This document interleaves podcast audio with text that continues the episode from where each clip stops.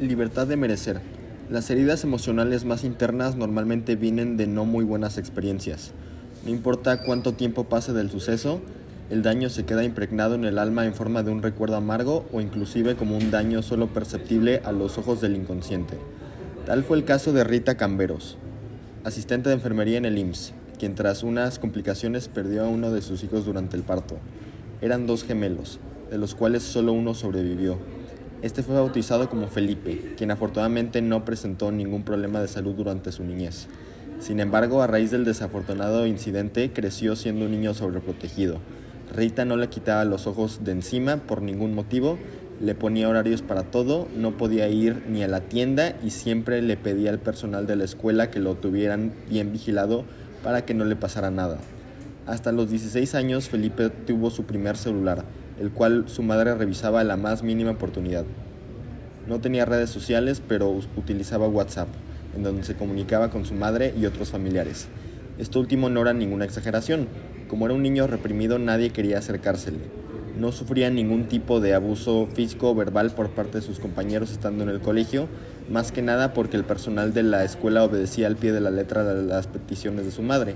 A pesar de todo, Felipe tenía excelentes calificaciones y era considerado el niño más aplicado del curso. Esto se debía a que la represión le había bloqueado cualquier interés de un adolescente normal, ya que entonces, entonces dedicaba la mayor parte de su tiempo y energía en sus estudios. Una mañana Felipe estaba comiendo una manzana bajo un árbol mientras leía La máscara de la muerte de Edgar Allan Poe. En ese momento se acercó a él Arlette, la chica nueva argentina que venía de intercambio. Hola Felipe, veo que estás un poco solo. ¿Te molesta si te hago un poco de compañía? preguntó Arlette. Felipe no dijo nada, ni siquiera la volteó a ver. Bueno, lo tomaré como un sí. Oye, mira, va a haber una fiesta en mi casa el viernes. Es con los otros chicos de intercambio. Me gustaría que fueras. No puedo, respondió Felipe. ¿Por qué no? Mi casa está cerca de aquí. Si no, igual nos podemos ver ir. Si no, igual nos podemos ir en el auto de Francis. Mi mamá no me deja subir autos ajenos. Puedes, decirle que es para ir a mi casa a hacer un proyecto. Mira, Arlette, eres muy amable y todo, pero no importa el lugar que vaya. Mi mamá me arrastrará debido al chip que me instaló en el cerebro. Arlette se quedó sorprendida y confundida con las declaraciones de Felipe. ¿Eso no es como una invasión de privacidad? Digo, revisar tu teléfono se me hace bajo, pero usar tu propio cuerpo como medio para extraer datos, incluso lo suficientemente personales para que tu mamá no deba conocerlos, Che, se me hace una locura. ¿Quién te contó eso? preguntó Felipe. Todos en la escuela lo saben. Mira, para tu buena fortuna tengo un amigo que es hacker. Trabaja desde casa y no es necesario ir al lugar. Basta con brindarle el código de chip. ¿Lo conoces? Sí, es 284018. Veo que te contestaste sin ningún problema. Eso significa que querés ir, dijo Arlette. La verdad es que sí, contestó Felipe. Una vez que el chico le brindó la información, el chip fue hackeado y cambiado a una dirección diferente.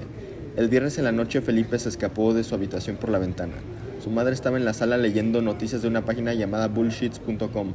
Dicha página ya había sido reportada por varios usuarios debido a que promovía la desinformación. Pero a Rita no le importaba y seguía investigando cosas.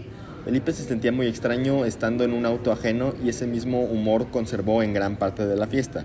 Al principio se sentía incómodo, pero conforme la música y el alcohol hacían su efecto, la euforia cada vez se apoderaba más de su sistema. De comenzar siendo un momento de miedo y timidez, se convirtió en la mejor noche de su vida. Mientras tanto, Rita entró a su habitación y casi le da un infarto al no encontrarlo ahí. Rápidamente cogió el teléfono y comenzó a marcarle a su hijo. Sin embargo, Felipe lo tenía descargado. Fue entonces cuando Rita decidió entrar a la aplicación de rastreo del chip para encontrar a su hijo. La dirección era Tauro Cuajimalpo 83, en el centro de la ciudad. La mujer, la mujer tomó su auto y se apresuró al lugar.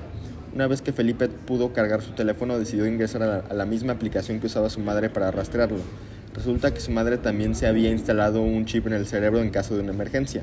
Felipe quería estar seguro de que su madre no lo había descubierto y seguía en casa. Sin embargo, se llevó una horrible sorpresa al darse cuenta de que su madre estaba en un callejón de mala muerte en la zona más peligrosa de la ciudad. Rápidamente Felipe solicitó ayuda a Francis y Arlette para ir a buscar a su madre, así que se metieron todos al auto y se encaminaron al lugar. Resulta que la nueva dirección del chip había sido actualizada en un laboratorio clandestino de metanfetaminas. En cuanto la madre entró al lugar, dos hombres la amenazaron a punta de pistola e intentaron abusar de ella en el callejón. En ese momento los chicos llegaron al lugar y al presenciar dicho evento de tentativa de violación, arrollaron a los dos criminales causándoles una muerte inminente. Felipe se bajó del auto y abrazó a su madre.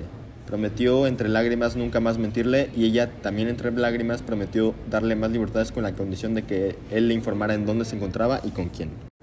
Bueno, mi proceso creativo para crear este cuento fue primero, digo, a mí me, me funciona mucho como para que me salgan como las ideas es escuchar un poco de música.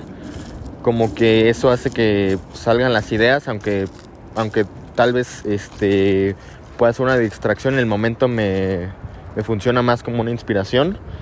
Eh, una vez que ya están como, las, eh, como plasmadas las ideas, pues eh, les doy como una estructura.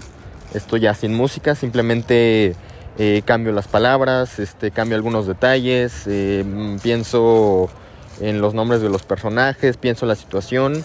En general eh, usé algunas cosas de mi vida, eh, algunas experiencias mías o de otra gente para crear el personaje de Felipe de la mamá.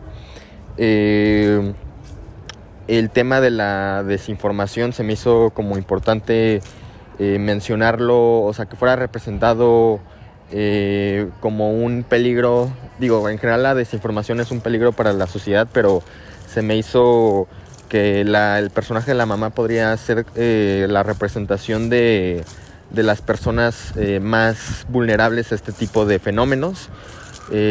también el tema del, del, chip y de este abuso a la privacidad y de extracción de datos personales y lo que sea además de la prohibición de las redes sociales que también sirven de cierta manera como una, una manera de extraer datos personales, pues podría eh, ser representado en la vida de un, de un chico que, que pues este, está, está sobreprotegido y que su mamá lo que más quiere es que esté seguro y que esté bien. Entonces pues se me hizo que el tema de la desinformación, del cuerpo como tecnología, como objeto, como lo que sea, estuviera representado en esta historia y pues la verdad siento que, que funcionó bien. Y eso sería todo.